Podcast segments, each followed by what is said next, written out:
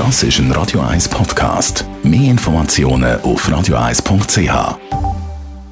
Radio 1 Literaturkritik mit der Christina Graf. Christina Graf, Radio 1 Literaturexpertin.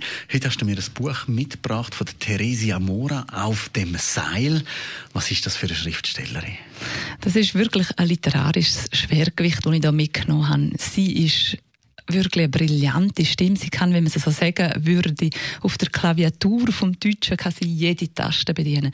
Sie bringt einen leichten Alltagsjargon genauso gut wie eine bestechende Metapher. Also sie ist wirklich eine, die einfach ein literarisches Talent ist und dazu eine immense Lebensweisheit noch dazu hat.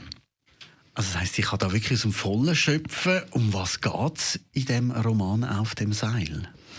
Auf dem Seil, das ist eigentlich eine Trilogie, muss jetzt aber nicht verschrecken, sondern man kann den auch abgesehen von den anderen zwei Büchern lesen. Das ist der dritte Band schon unterdessen. Am Anfang hast du so wie eine Einleitung, einen Prolog und in diesen 30 Seiten wird eigentlich vom gestrigen bis zu dem Zeitpunkt, wo es jetzt anfängt, wird erklärt. Es geht um den IT-Spezialist Darius Kopp. Der hat eine schwere Krise hinter sich, hat sich unterdessen gefangen. Er ist nie anders als in Italien, wo die Zitronenbäume blühen. Er ist äh, Mädchen für alles Er war Spitzenbäcker hat Touristen zum Edna geführt und plötzlich taucht seine Nichten auf.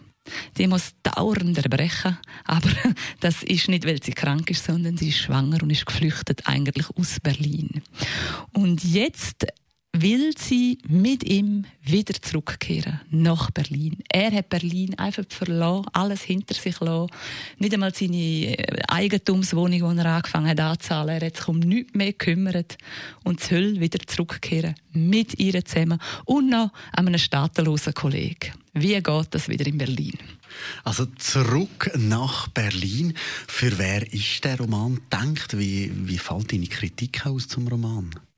Das ist wirklich Lesevergnügen pur.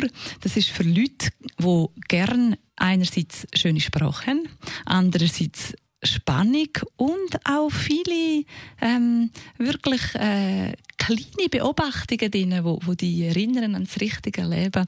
Also das lohnt sich wirklich. Sie ist übrigens äh, ungarische Schriftstellerin, die aber zu der deutschsprachigen Minderheit gehört hat und sie hat immer schon auf Deutsch geschrieben und sie macht das sensationell gut. Theresia Mura auf dem Seil, die Literaturkritik von der Christina Graf.